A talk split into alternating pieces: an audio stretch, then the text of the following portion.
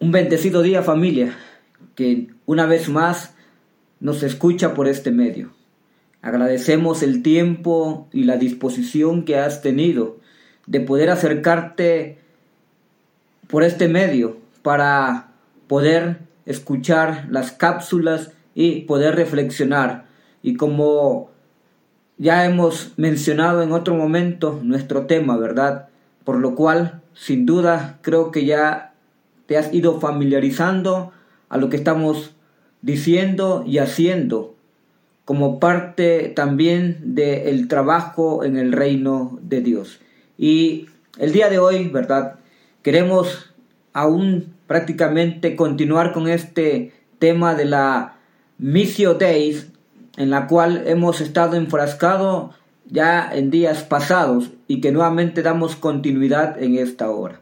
Por lo cual Vamos a reflexionar, vamos a pensar en esta mañana acerca precisamente de esta labor que sin duda está pues estipulado en las escrituras, mas sin embargo olvidado por muchos de nosotros, que es la tarea misionológica y que tenemos que estar realizando.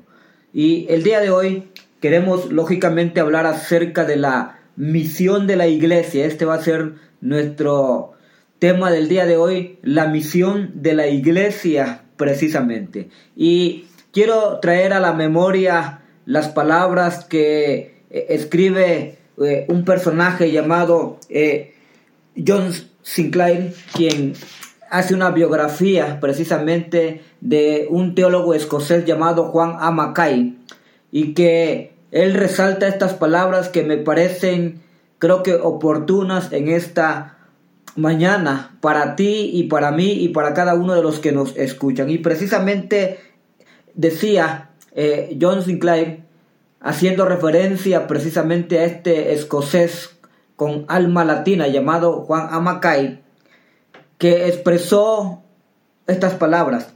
Se necesita una interpretación innovadora de la cruz y del Cristo crucificado para una evangelización fructífera en Sudamérica. Lo repito una vez más. Se necesita una interpretación innovadora de la cruz y del Cristo crucificado para una evangelización fructífera en Sudamérica.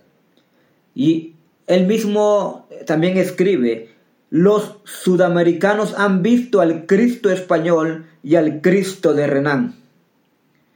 Ninguno ha ejercido impacto sobre la vida. Los sudamericanos exigen un Cristo como personalidad creadora, tal como es el gran maestro de un amor transformador precisamente.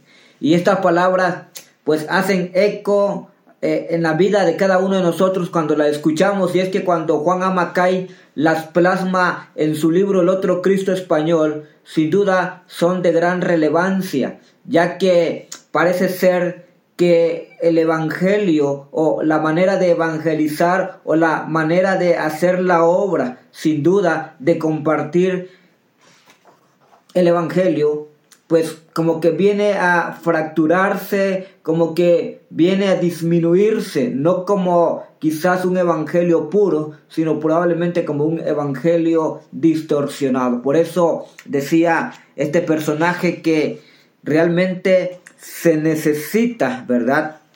Que podamos nosotros entender esa parte importante en nuestras vidas también. Por lo cual, quiero en esta hora hablar, como ya he mencionado, acerca de la misión de la iglesia y también traigo a la memoria estas palabras que el mismo Macay también expresó. Y es que dice que la iglesia existe para proclamar y promover la extensión del reino de Dios en todas las esferas de la vida y del pensamiento en el mundo habitado. La iglesia existe para proclamar y promover la extensión del reino de Dios precisamente, hermanos. Y esto es interesante ya que realmente en días pasados hemos hablado acerca de cómo Dios se va mostrando, cómo Dios va extendiendo precisamente que se vaya dando a conocer de, del interés, de la preocupación que Él tiene por la humanidad. Y hemos visto en pasajes del Antiguo Testamento y hemos visto pasajes del Nuevo Testamento que nos han llevado precisamente de la mano y hacíamos uso de una palabra a la cual, ¿verdad? Estamos hablando de las dimensiones del universalismo, lógicamente, como Dios la estaba percibiendo y como Dios la quiso usar.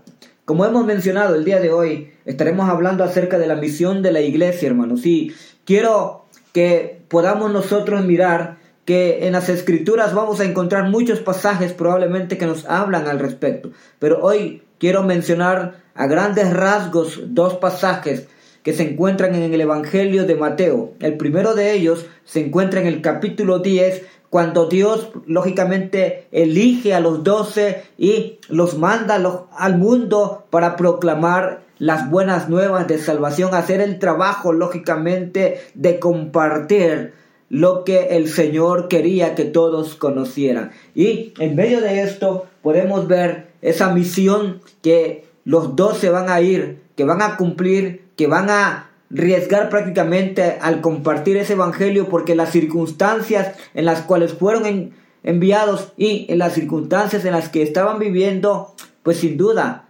estaban mirando que no era fácil lógicamente esto, más sin embargo lo hicieron porque fueron comisionados por nuestro Señor Jesucristo. Para esto fueron elegidos. Jesucristo, eh, lógicamente, ora, pide la dirección de Dios para elegir quiénes iban a estar con ellos, los iba a equipar y los iba a enviar. De tal manera que podemos ver, mis amados hermanos, la gran labor que hay dentro del campo al final de cuentas y que se tiene que estar realizando.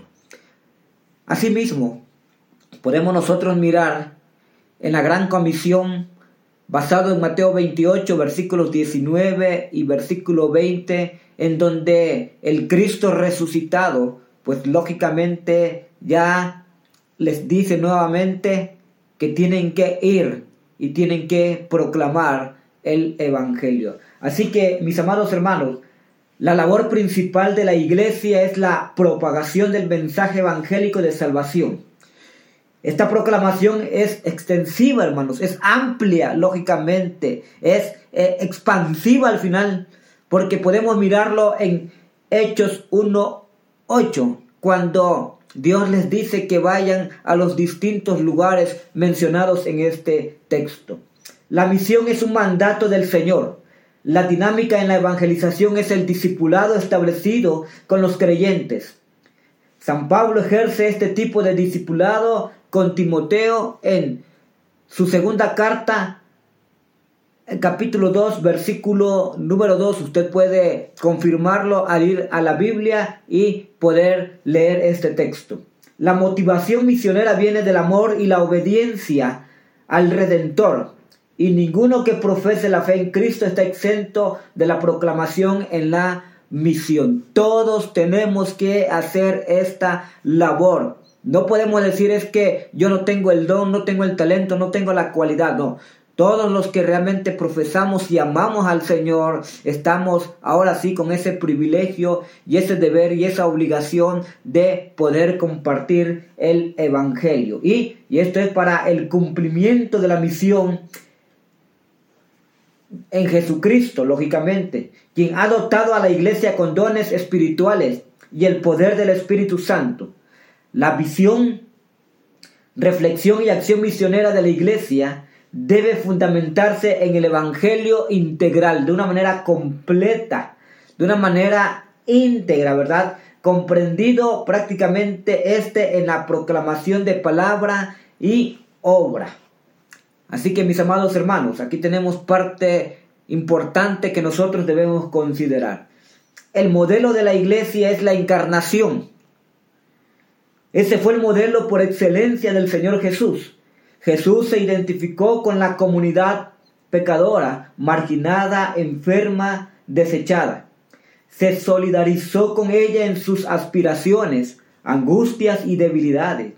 La iglesia debe asumir plenamente la responsabilidad de encarnarse en la misión al estilo de Jesús. El avance misionero siempre ha surgido en la iglesia por la vitalidad espiritual, por medio de la oración y la visión. La iglesia para ser misionera debe entregarse a la oración y al servicio, aprendiendo a depender del Espíritu Santo. Y así podemos encontrarlo en Hechos capítulo 13, versículos 1 al 3, cuando Bernabé y Saulo, pues prácticamente son comisionados, enviados, dirigidos a la obra misionera, pero primeramente hay un tiempo de reflexión, un tiempo de oración, un tiempo en donde ellos pasan buscando la dirección del Señor y lo mismo tiene que acontecer en la vida de la iglesia. Solo así podrá responder al desafío de proclamar el Evangelio desde donde está, se ubique o donde usted pueda permanecer, hasta los lugares más remotos y apartados de la tierra. La iglesia es enviada al mundo para ser mensajera de la universalidad del Evangelio. Y retomo las palabras de Juan A. Macay, precisamente la iglesia existe para proclamar y promover la extensión del reino de Dios en todas las esferas de la vida y del pensamiento en el mundo habitado. Así que mis amados hermanos, la obra misionera aún está entre nosotros y tenemos que proclamarlo. Y solamente podemos nosotros mirar que originalmente a través de las escrituras y especialmente en el libro de los hechos podemos encontrar ese gran paradigma en donde podemos ver a una iglesia que ha avanzado una iglesia que está caminando, una iglesia que sigue su marcha hacia adelante. Así que, mis amados hermanos, la misión de la iglesia fue, es y seguirá estando entre nosotros. ¿Y qué haremos nosotros al respecto con las evidencias bíblicas que nos muestran de que la tarea está ahí y que tenemos que ir a cumplirla como la gran comisión que se nos ha dado haciendo la obra que el Maestro nos ha pedido. Que el Señor te bendiga. Amén.